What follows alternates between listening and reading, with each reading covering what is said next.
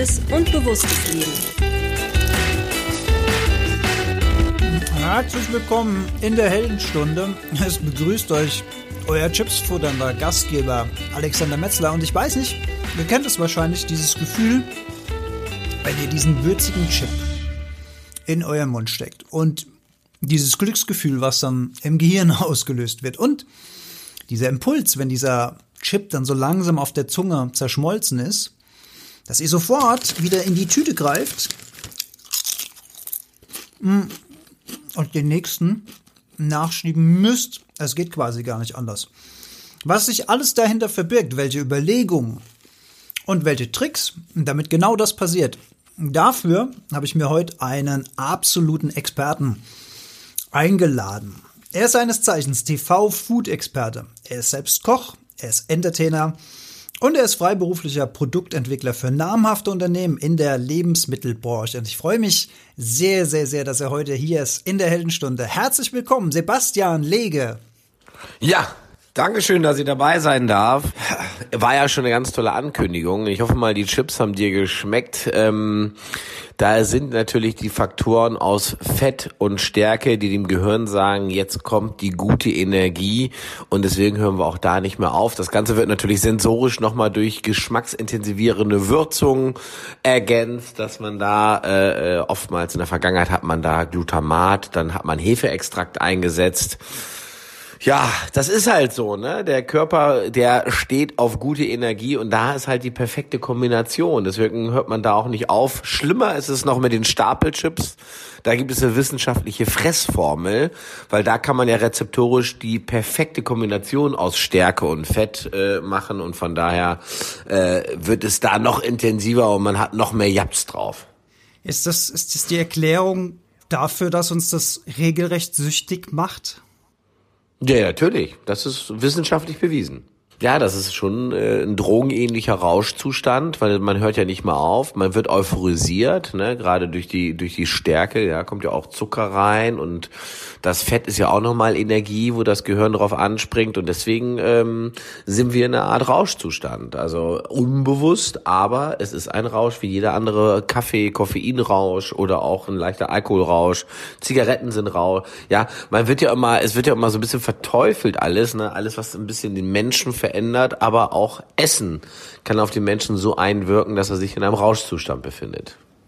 Ich habe mir jetzt extra mal dieses Beispiel Kartoffelchips rausgesucht, weil das ist ja auch in vieler Art ritualisiert mittlerweile. Ich denke da jetzt mal an den Samstagabend, die Sportschau oder das Fußballspiel, was man sich anguckt. Für viele gehört da einfach so eine Tüte Chips dazu und ich habe mich mal so ein bisschen in diese Erlebniswelt Chips-Tüte mal so richtig reinfallen lassen da werden ja sensorisch noch ganz viele andere Sinne angesprochen. Ne? Wir haben die Optik von der Verpackung. Ähm, oft werden mir dann da äh, die Farben der Lebensmittel, die da verarbeitet sind, zu, zu Augen geführt. Also ich denke da an das Rot von der Paprika, das Grün von der Chili. Es ist dieses Knistern der Tüte. Es ist dieses Reingreifen der Geruch. Ich habe mir sogar sagen lassen, dass dass äh, das Bruchelement des Chips auch eine, eine Wissenschaft für sich in der Lebensmittelindustrie ist. Ja, also, natürlich.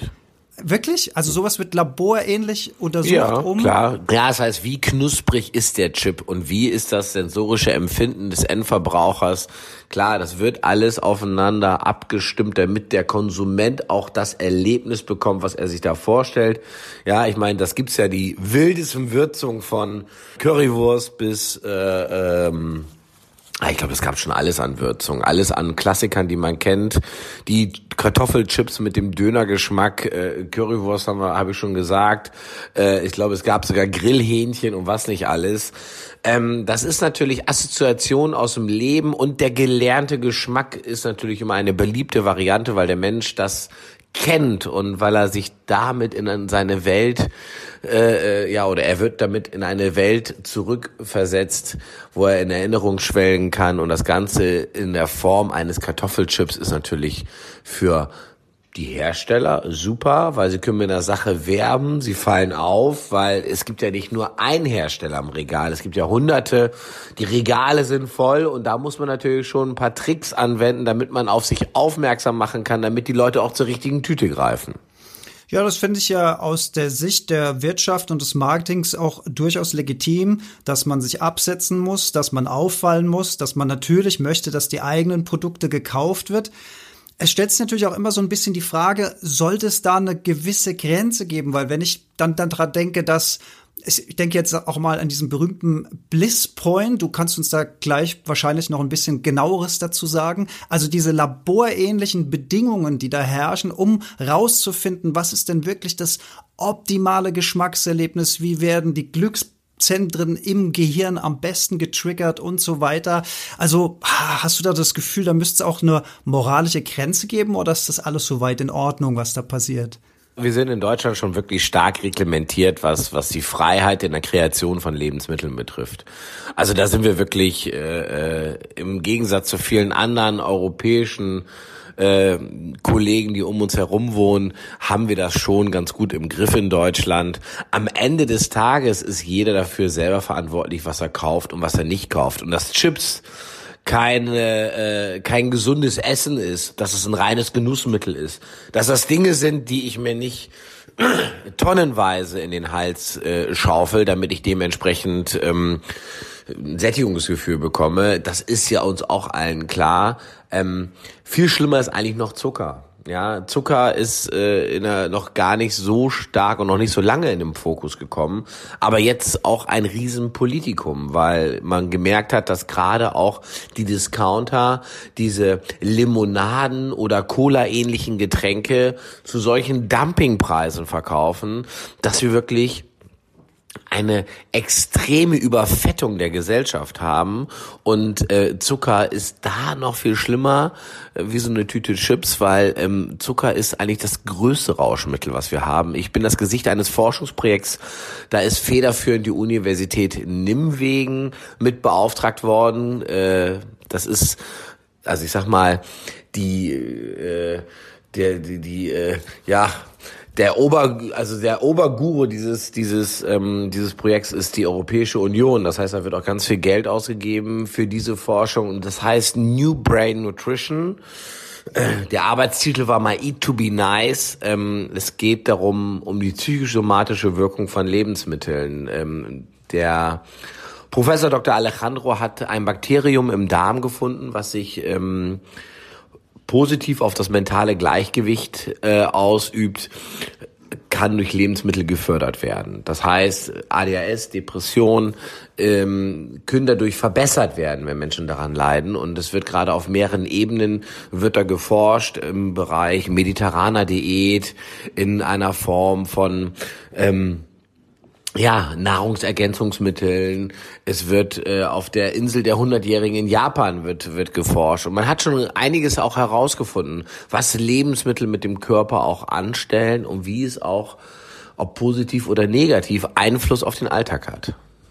Du hast jetzt natürlich einen ganz spannenden Punkt genannt, also die Verbindung zwischen, zwischen Essen, also unserer Darmflora und unserem eigenen Befinden, genau. sprich ADHS, sprich äh, Depression. Das ist eine relativ neue Geschichte, die da läuft, richtig? Wir sind jetzt seit zwei Jahren sind wir zugange. Das Forschungsprojekt geht fünf Jahre. Wie gerade schon gesagt, das ist ähm, oder wird begleitet und auch gefördert von der Europäischen Kommission.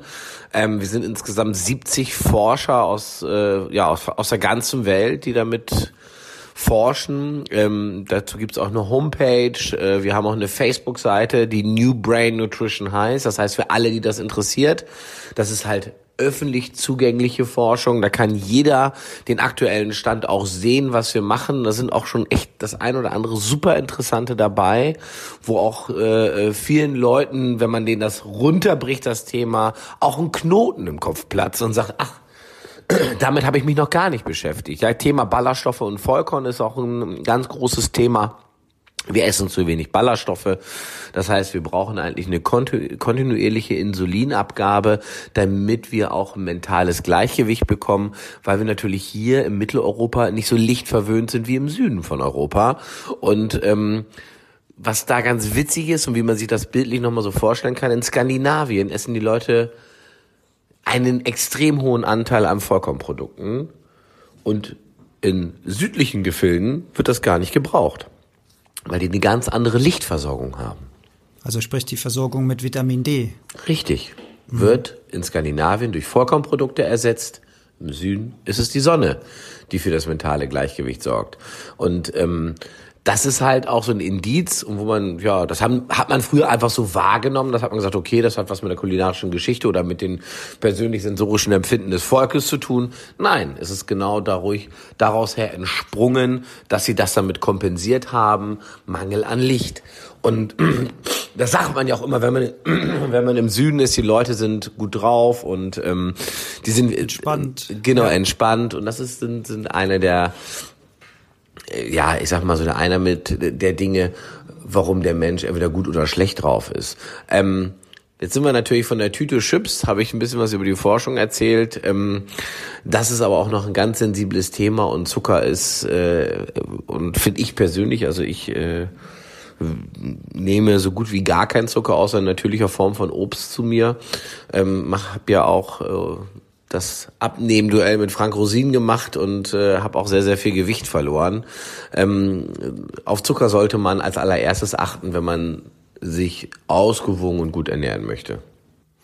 An der, an der Stelle vielleicht deine Empfehlung, wenn es jetzt um den Einkauf geht. Ich meine, wir leben nun mal in einer Zeit von, die Leute haben wenig Zeit, sich ums Einkaufen ja. zu kümmern, ums, ums Selbstkochen zu kümmern.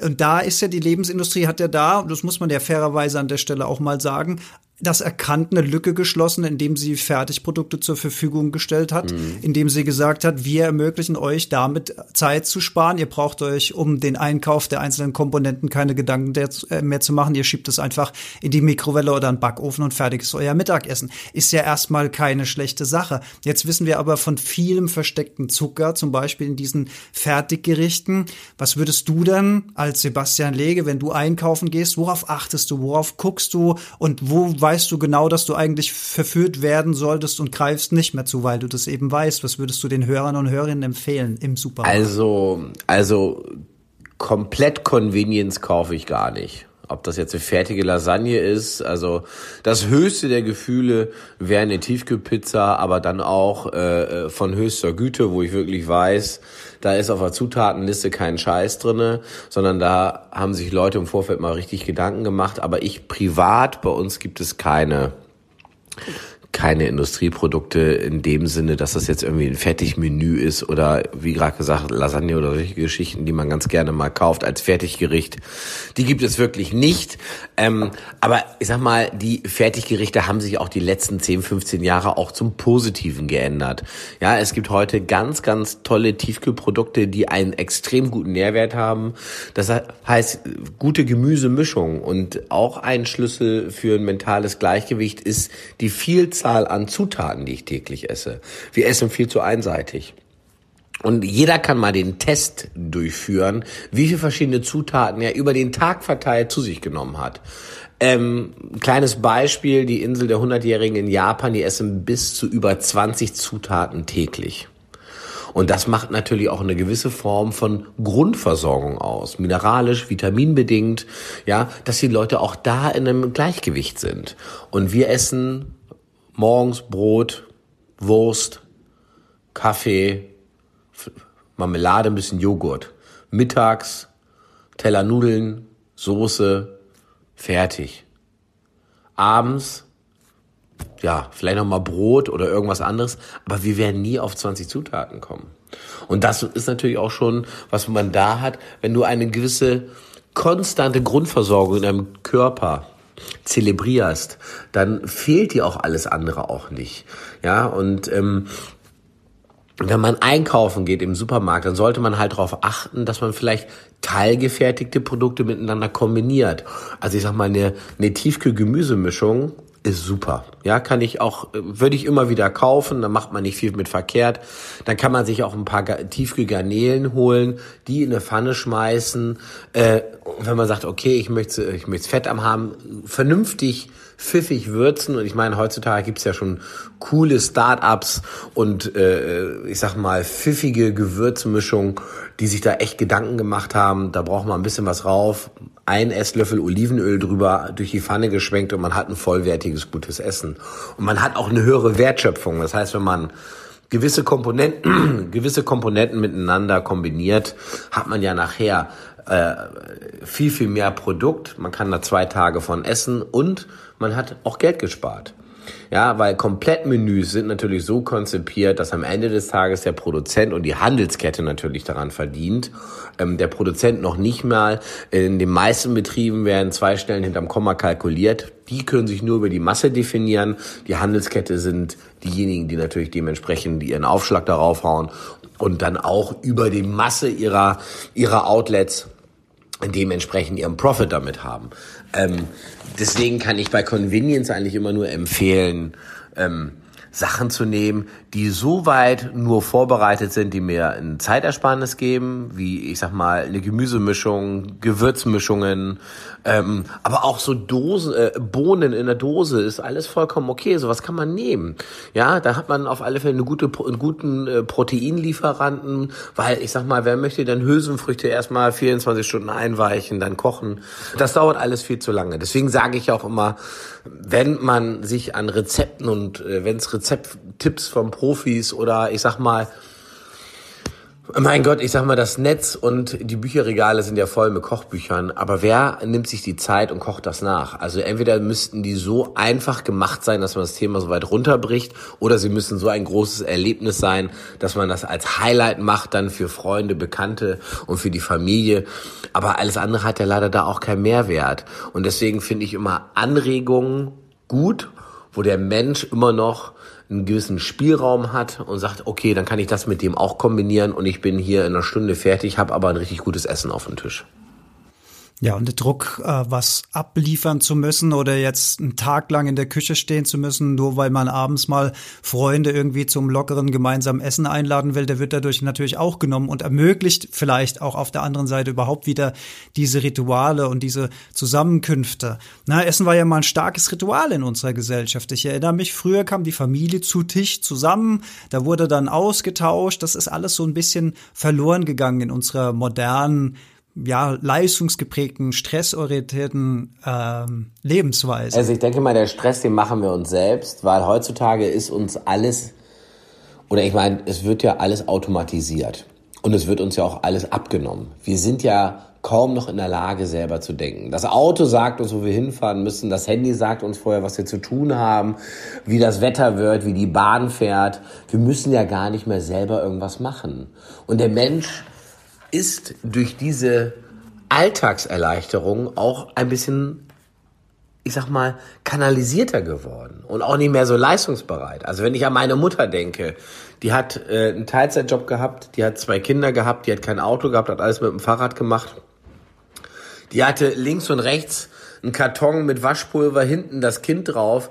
Ich glaube mal nicht, dass man, dass das heute eine junge Frau noch so umsetzen würde.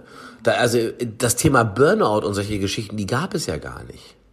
Wenn ich oft höre von Freunden, wie die stöhnen, was sie doch alles zu tun und zu machen haben. Ich finde, wir haben ein wundervolles Leben.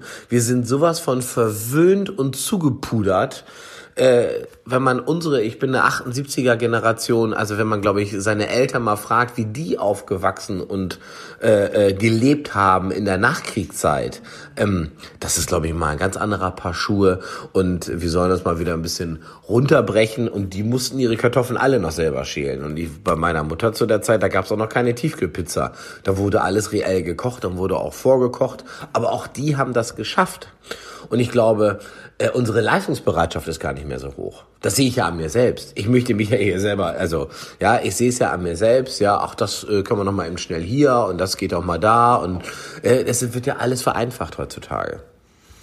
Ja, vereinfacht und die Kompetenz verliert man ein Stück weit, ne? Also ich denke. Ja, natürlich verliert man die ja. Kompetenz. Man beschäftigt sich ja gar mit, mit den Dingen gar nicht mehr.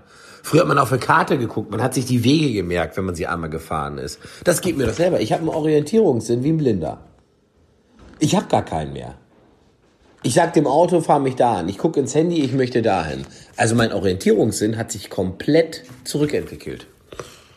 Ja, und das geht uns beim Essen eben ähnlich. Du hattest vorhin mal die Blue Zones angesprochen, also die Insel der Hundertjährigen, wo es ja auch Untersuchungen gibt. Warum werden die denn so alt? Weißt, genau. weißt, weißt du denn, wie die sich da vorwiegend ernähren? Genau, das habe ich ja gerade gesagt. Die, die Insel der Hundertjährigen, die ernähren sich mit mindestens 20 Zutaten mhm. am Tag. Was, was sind das für welche? Das, also was könnte das, das sein? Das ist viel Gemüse, viel Gemüse, viel proteinorientiert, eine kleine Schale Reis dazu. Ja, dann das ist halt die Abwechslung, die das da macht. Ne? Also wirklich viel fermentiertes. Ne?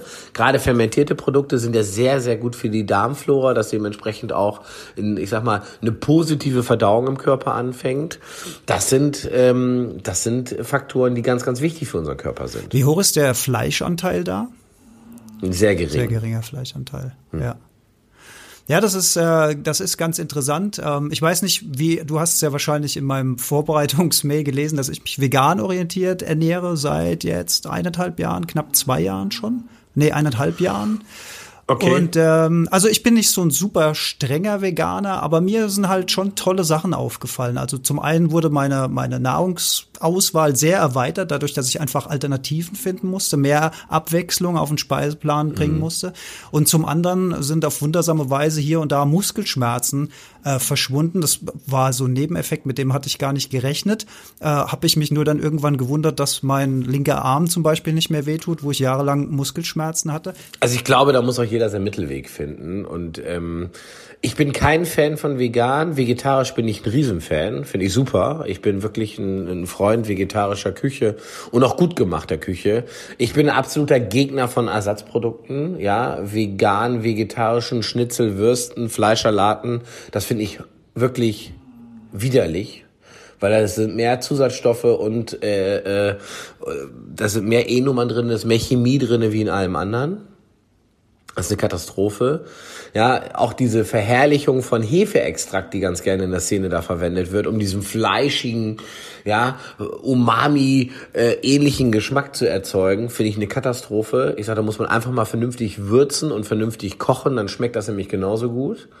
Ähm, der Frank Rosin und ich, wir haben ja eine vegetarisch-vegane Firma zusammen. Die heißt Green Rosin und wir haben das jetzt bringen das haben das jetzt eine Handelskette und äh, auch eine Hotelkette werden jetzt unsere Produkte nehmen. Also ich bin ganz gut in dem Thema und auch gerade äh, gut involviert. Ähm, man braucht man braucht kein Fleisch und ähm, man braucht kein tierisches Produkt, aber nicht ständig. Ich bin der Meinung, dass es viele Eiweiße gibt, die der Körper essentiell wirklich benötigt. Ja, in einer gewissen Form, also eine gewisse Essentialität dahinter steht, die er auch benötigt.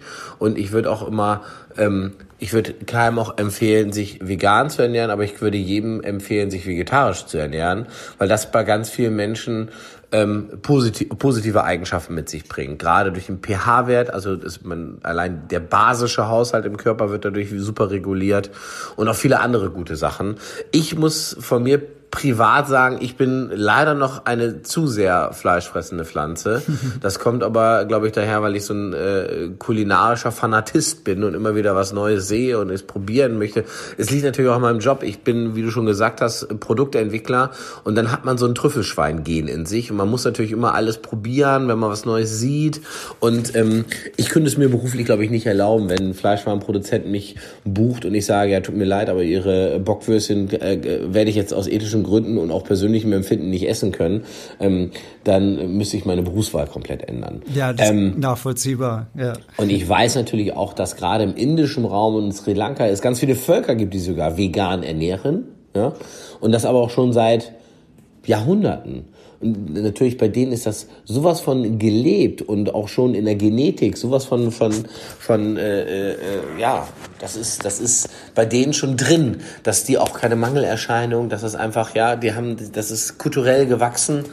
Da bin ich auch total happy mit, ja. Also ich finde, ich finde, der Mittelweg finde ich vollkommen okay. Ich bin ein Verachter von Extremen, ob mhm. in der einen oder in die andere Richtung. Ich bin ein absoluter Hasser von, von, von Hybridfleisch für zwei Euro zu Dumpingpreisen. Was ist Hybridfleisch? Ja, das sind halt Hybriden, ja. Also wir haben ein Hybridschwein. Das wurde für die Industrie so gezüchtet, dass die Ausbeute an Fleisch in der kürzesten Zeit möglich ist. Sowas wie man es auch von Putenbrust und sowas kennt zum Beispiel. Genau, das ja. sind das sind Hybride, die dementsprechend äh, so gehalten werden können, dass die Ausbeute in der kürzester Zeit gegeben ist, dass Menschen ja zu den Dumpingpreisen, zu den Dumpingpreisen Protein bekommen, was aber eigentlich nichts ist. Also äh, bei uns gab es gestern ähm, äh, Hähnchenkeule und äh, da kaufe ich entweder Bio oder auch französische Freilandware. Ähm, für die Hähn für die paar Hähnchenkeulen, die wir hier gestern gegessen haben, da würde manch einer sich ein Premium-Steak im Steakhouse gönnen. Ja, das finde ich aber eine gute Botschaft, dass eben wenn tierische Produkte. Aber das schmeckt auch, auch. Genau, es wenn, schmeckt wenn auf der Wenn ich zu Hause ein konventionelles Huhn auf den Tisch legen würde, dann weiß ich ganz genau, dass ich danach auf der Couch schlafen müsste. Weil? Weil das einfach nicht schmeckt und schmeckt das einfach nicht. Wir können das auch nicht. Ich bin aber auch so aufgewachsen. Mein Vater war ein kleiner Hobbylandwirt und wir hatten immer eigenes Vieh, wenn man das so sagen darf. Und wir haben viele Dinge selber auch hergestellt, weil ich extremer Neurodermitis-kranker Junge war, wo ich äh, klein war. Also meine Mutter musste mich in Schwefel baden, die musste den Notarzt rufen, weil meine Haut ist aufgeplatzt und es lief das Blut raus. Und ähm, da war das ja noch gar nicht so erforscht vor den ganzen Jahren. Und dann hat man halt gesagt, ja, keine Konservierungsstoffe, auf die Ernährung achten und solche Geschichten. Und das haben meine Eltern auch wirklich akribisch durchgeführt. Und ähm, es ging mir dann auch besser. Und mein Vater hatte alles, alles selber hergestellt. Wir hatten eigene kleine Masthähnchen. Ja, äh, es ist natürlich wichtig, ähm, dass man auch da ein gewisses ethisches Gewissen hat. Und ich bin auch äh, es geht ja, also, ne, wenn man auch, viele machen das ja gerade aus Liebe zum Tier. Ähm, meine Liebe zum Tier geht aber auch so weit, wenn ich sage, ähm, äh, es gibt ja Leute, die sagen, ah, oh, da tragen welche Pelz. Ja, wenn, wenn Tiere für Pelz getötet werden, dann finde ich das ganz grausam und dann bin ich da auch ein absoluter Gegner von. Dann finde ich das ganz, ganz schrecklich.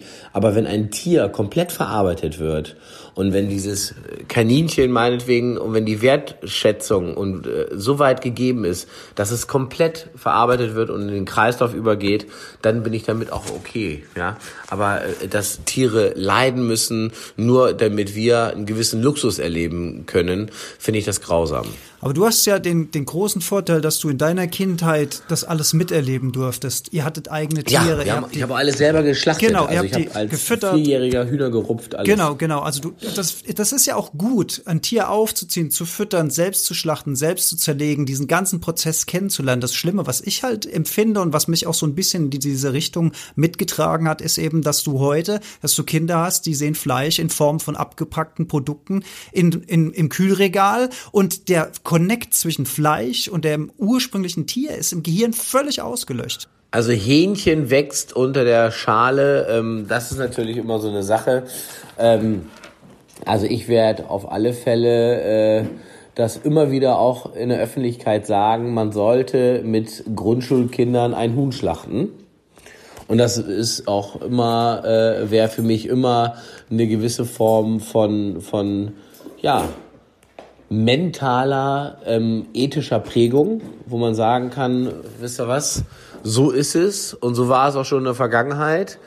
Ähm, ja, das ist aber auch ein Politikum, ja. Es gibt ja in den Schulen auch gar keinen kulinarischen Unterricht mehr. Kindern wird der Geschmack gar nicht mehr beigebracht.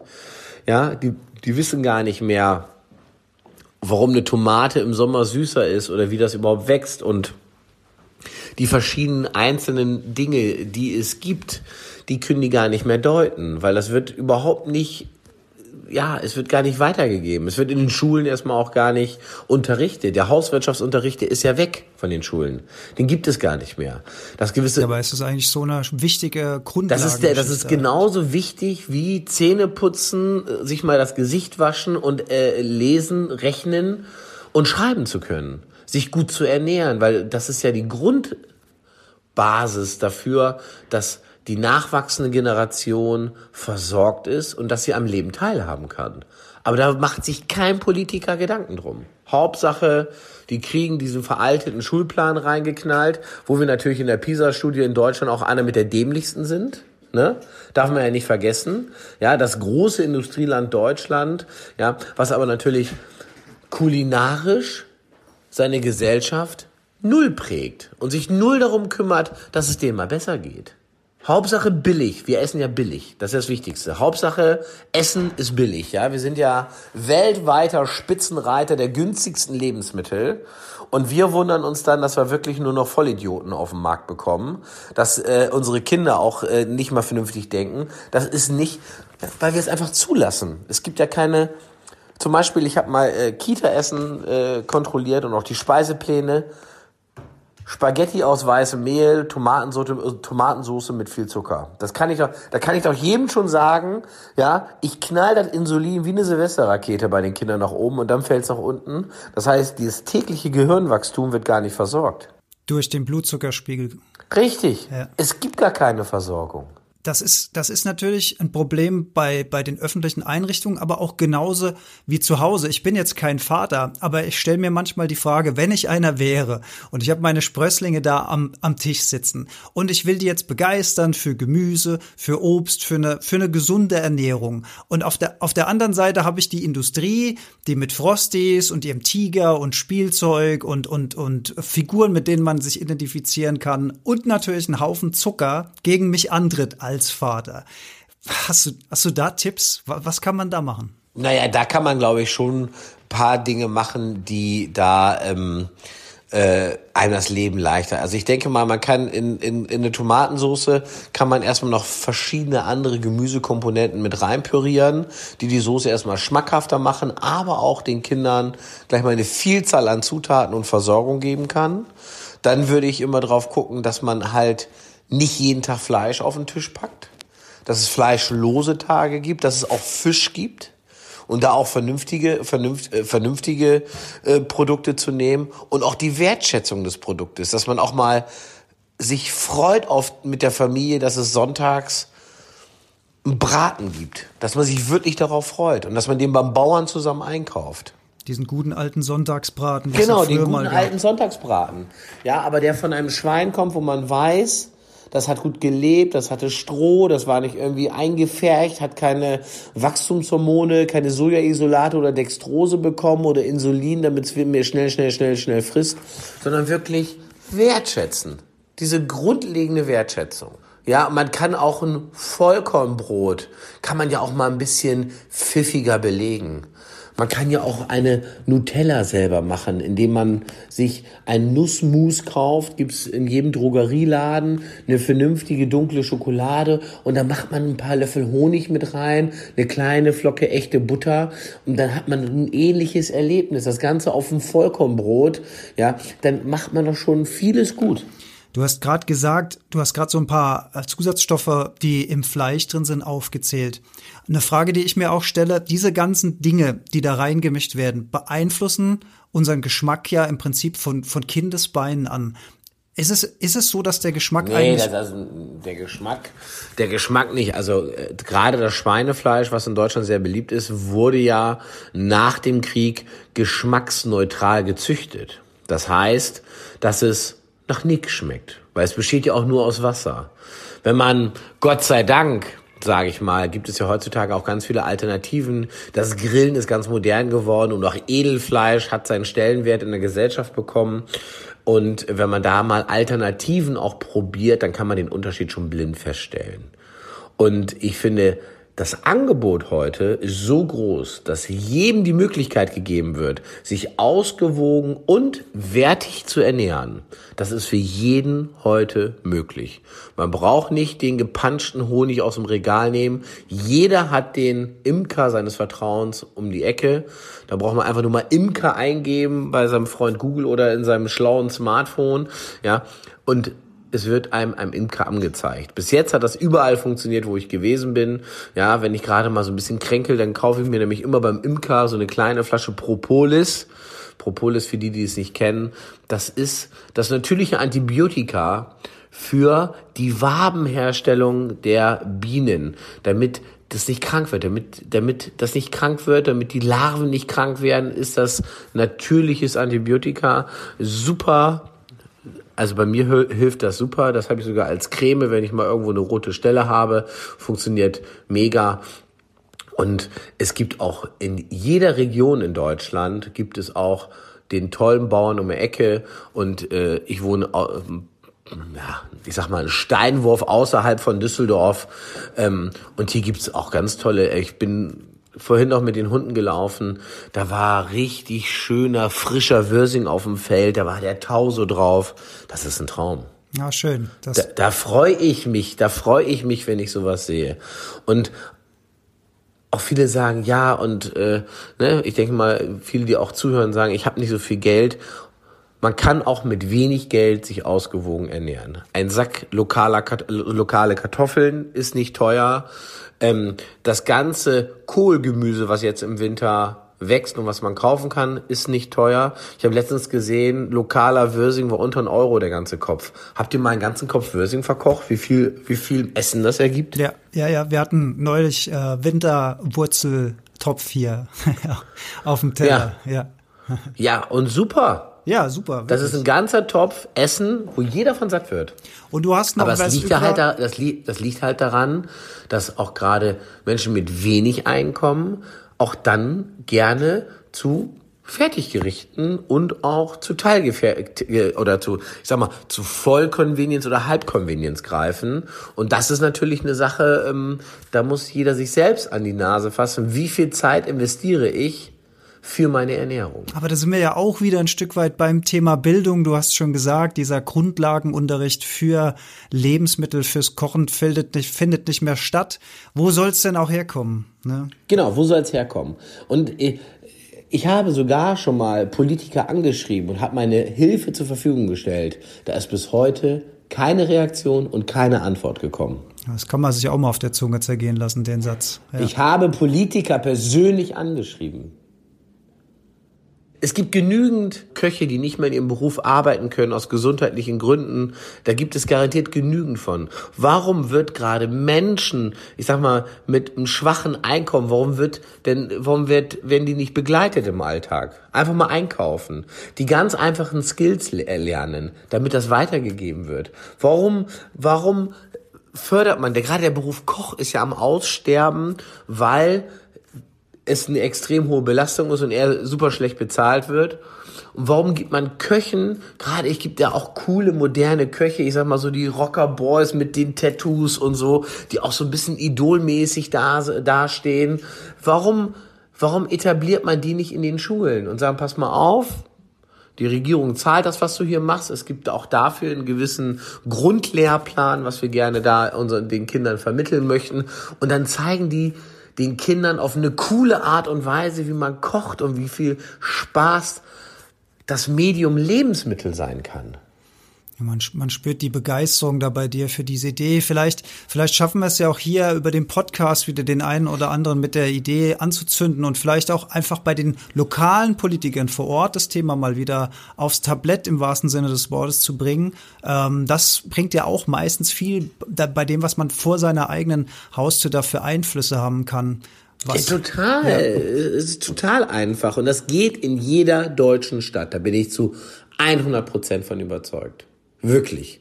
Das geht. Wir haben, wir sind in Deutschland noch nicht so, so, so extrem dicht. Wir sind schon gut dicht besiedelt oder wir haben schon eine gewisse Dichte, aber es gibt noch genügend Agrarflächen und es wird auch jeder den Bauern um die Ecke haben, wo man die Eier bekommt und wo man andere landwirtschaftliche Erzeugnisse kaufen kann für einen fairen Preis. Ich gehe mal in einen Bauernmarkt bei mir um die Ecke, da gibt's immer eine Kiste für Dinge, die man sich mitnehmen kann, weil sie nicht mehr so schön sind. Ach kostenlos. So, kostenlos, ach schön, ja, ja.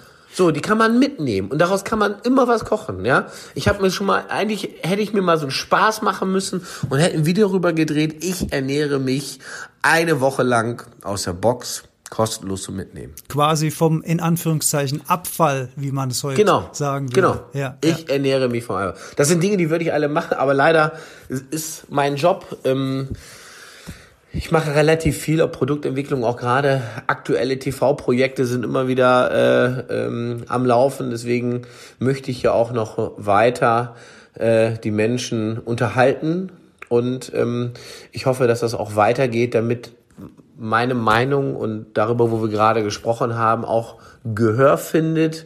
Und vielleicht kann ich ein bisschen was auf dieser Erde lassen, nach die, ja, nach vielen, vielen Jahren, ja, bis ich 150 geworden bin, dann, dass ich irgendwas hier lassen kann, was sich positiv auf die Gesellschaft beeinflusst. Das wäre für wäre natürlich ein Herzenswunsch von mir, wenn man sagt, weißt du was, es gibt wieder einen Lehrplan und es wird Kulinarik gelehrt. Das wäre für mich riesig. Wenn das wäre ein ganz tolles Ziel. Man, man kann dich, Sebastian, man kann dich viel im Fernsehen sehen. Was ich noch gar nicht erzählt habe, wir beide haben mal einen kompletten Nachmittag zusammen verbracht. Du, ja. du im Fernsehen, ich auf der Couch. Das waren die ganzen äh, Tricks der Lebensmittelindustrie-Folgen, die hintereinander in ZDF Neo war es, glaube ich, gelaufen in sind. ZDF Info laufen. Oder genau. Info, das kann auch sein. Genau. Ja. Und äh, ich saß von der ersten bis zur letzten Folge gebannt davor und habe mir das alles angeguckt, wie du hier Kartoffeln durch Siebe schießt und wie das, wie das alles passiert. Also es hat einen wahnsinnig hohen Entertainment-Faktor und man lernt verdammt viel über das, ja, was man das da ist, eigentlich kauft. Das ja. gefällt mir auch sehr. Also die Tricks der Lebensmittelindustrie sind natürlich auch wirklich mein Baby. Das ist meine Sendung. Ähm, die mache ich jetzt, es gibt jetzt äh, Folge 6 und Folge 7 im ZDF. Also auch da wieder, ähm, ich bin ganz gespannt und freue mich sehr, dass es weitergeht. Ähm, es ist wirklich einer mit meiner Herzensangelegenheiten und es ist auch nicht so einfach, dass man halt auch ein ernstes Thema unterhaltsam dem Menschen vermittelt, weil ich denke mal, nur mit Spaß bleibt der Zuschauer dran und merkt erst im Nachhinein, was er alles gelernt hat. Und das ist für mich die, die sinnvollste Art, Informationen zu vermitteln, indem man sie mit Spaß vermittelt und nicht wie der steife Professor, der eine Vorlesung mhm. hält, wo alle nachher nach 20 Minuten sagen, jetzt werden langsam meine Augen schwer und ich möchte gerne einschlafen. Und das macht wirklich Spaß, dir zuzugucken. Also der Entertainment-Faktor ist sehr, sehr hoch und sehr lehrreich. Und dich gibt's auch live auf der Bühne. Du machst auch Shows, wo man hinkommen kann. Ja, ähm, live auf der Bühne. Zurzeit mache ich das ganz viel im, auf Messen und aber auch im Fernsehgarten gibt es das live jedes Jahr zu sehen, wo ich gewisse Themen aus der Sendung Tricks der Lebensmittelindustrie aus der Rubrik ZDF Zeit dann zeige. Ähm, wir feilen irgendwann noch mal an einem Live-Programm, also wo wir dann noch mal vielleicht in einem kleinen Sälchen anfangen und irgendwann hoffentlich in einer großen Halle stehen. Ähm, da sind wir dran. Ähm, das soll natürlich auch spektakulär sein, weil ähm, wenn die Leute dafür Eintrittsgeld bezahlen, dann wollen wir auch, dass sie mit einem Lächeln da rausgehen und dass sie was mitnehmen, was sie vorher noch nie gesehen haben. Du arbeitest auch gerade an einem neuen Buch, wie du mir gesagt hast, Abenteuer Geschmack. Was, was erwartet uns da? Das neue Buch Abenteuer Geschmack, das ist wirklich noch, also dass ich das hier erzähle, ja, ist eigentlich schon mal eine Top, Top, Top Secret Vorveröffentlichungsaussage. In der ähm, Heldenstunde. In der Heldenstunde, ich weiß gar nicht, ob ich das überhaupt sagen darf, aber ähm, ist mir jetzt auch scheißegal. Ich freue mich drauf. Es wird ein interaktives Buch. Es sind wirklich es wird kein klassisches Kochbuch. Ich möchte einfach nur ein paar Knoten im Kopf lösen, damit die Leute wissen, aha, so funktioniert's. Und das können sie auf all ihre Tätigkeiten und Lebensmittel runtermünzen und es anwenden. Und wir machen keinen klassischen, eingestaubten Küchenleiter, den es so viel gibt, sondern wirklich kleine Ansätze, Werkzeuge für die Küche, wo man sagt, aha, das habe ich mich schon immer gefragt und ich kann's jetzt. Ah, klasse. Ich bin ja wieder eine richtige Leseratte geworden, da freue ich mich schon drauf. Gibt es denn schon einen Veröffentlichungstermin? Nein, wir, wir, haben noch gar nicht angefangen zu schreiben. Ach so, die Idee ist gerade noch im Gehirn, oder dann ist es Nein, ja die Idee ist im Gehirn, das Konzept steht auch und wir fangen jetzt also soon as possible mit der Verwirklichung des Buches an und ähm, ja, dann geht's los. Oh, sehr, sehr cool. Und du steigst oder bist eingestiegen Textilien Fashion. Food. Genau, das heißt, ja, ich hatte immer eine Idee, also ähm, äh, Mode war schon immer und ist meine große Leidenschaft. Ähm, ja, ich habe äh, unendlich viele Sneaker und ähm, da habe ich gedacht, mein Gott, ich bin ein leidenschaftlicher Kulinarist und, und Lebensmittelliebhaber und dazu möchte ich gerne die richtige Klamotte machen. Ähm, da haben wir uns, äh, ja, paar, was, ich weiß mal, würde mal sagen, was ganz Nettes einfallen lassen mit ein paar Assoziationen, mit einem Entrecot, das ist wie ein Herz geformt und es steht Meat Lover auf der Brust oder eine geplatzte Tomate und unten drunter steht No Food Fight. Ja, so ein bisschen angelehnt in Pamplona, wo die Leute sich mit Tomaten beschmeißen, was ich so eine extreme Lebensmittelverschwendung finde. Es gibt es für Männer, es gibt es für Frauen, es sind auch ein paar pfiffige Schürzen dabei. Ähm, ich denke mal, in drei Wochen müsste alles online erhältlich sein. Wir sind natürlich jetzt in der heißen Phase, wo die Produkte, die wir produzieren lassen haben, wir haben auch kein Dumping produzieren lassen, sondern mit vernünftiger Baumwolle, vernünftiger Qualität, ja, zu fairen Bedingungen. Das wird man auch merken, wenn man die Sachen trägt. Das sind nicht einfach nur billige Printsachen, sondern es ist wirklich wertige Mode für Leute, die Bock auf Lebensmittel haben. Trotz all dieser Projekte und den Dampf im Kessel, den du gerade hast, im wahrsten Sinne des Wortes, umso größer mein Dankeschön an dich, dass du dir so viel Zeit genommen hast ja. für meine Hörerin, für meine Hörer, für die Heldenstunde. Gerne. Sebastian, wir haben uns ja schon mal persönlich getroffen im Fernsehgarten und Richtig. als du das gerade mit der Mode gesagt hast, ist mir aufgefallen, du warst extrem gut gekleidet, du hattest so eine coole Mütze auf und sehr, sehr leger. Da hätte ich mir eigentlich denken können, dass da auch so ein Connect zu Fashion bei dir ist. Jetzt, jetzt macht das ja, Sinn. das ist, das kommt durch meine Mutter, die war schon immer in der Modebranche tätig und äh, ja. Ja, stark. Das werden wir natürlich alles in die Shownotes packen, also diese EU-Studie, von dem wir am Anfang gesprochen haben. Äh, Wenn es Links gibt zum neuen Buch, da wird noch ein bisschen Zeit ins Land gehen, werde ich die später mal nachpflegen für jemand, der die, Ja, natürlich. Wer, die, äh, wer die Folge äh, später hört. Und natürlich auch die neuen Folgen von den Tricks der Lebensmittelindustrie. Auf die können sich alle schon freuen, kann ich nur wärmstens empfehlen. Die Zeit geht so schnell rum und man denkt danach, oh krass, so habe ich das ja noch nie betrachtet. Vielen, vielen lieben Dank, Sebastian Lege. Gerne, Dankeschön. Tschüss. Ciao, ciao. Ja, herzlichen Dank fürs Zuhören.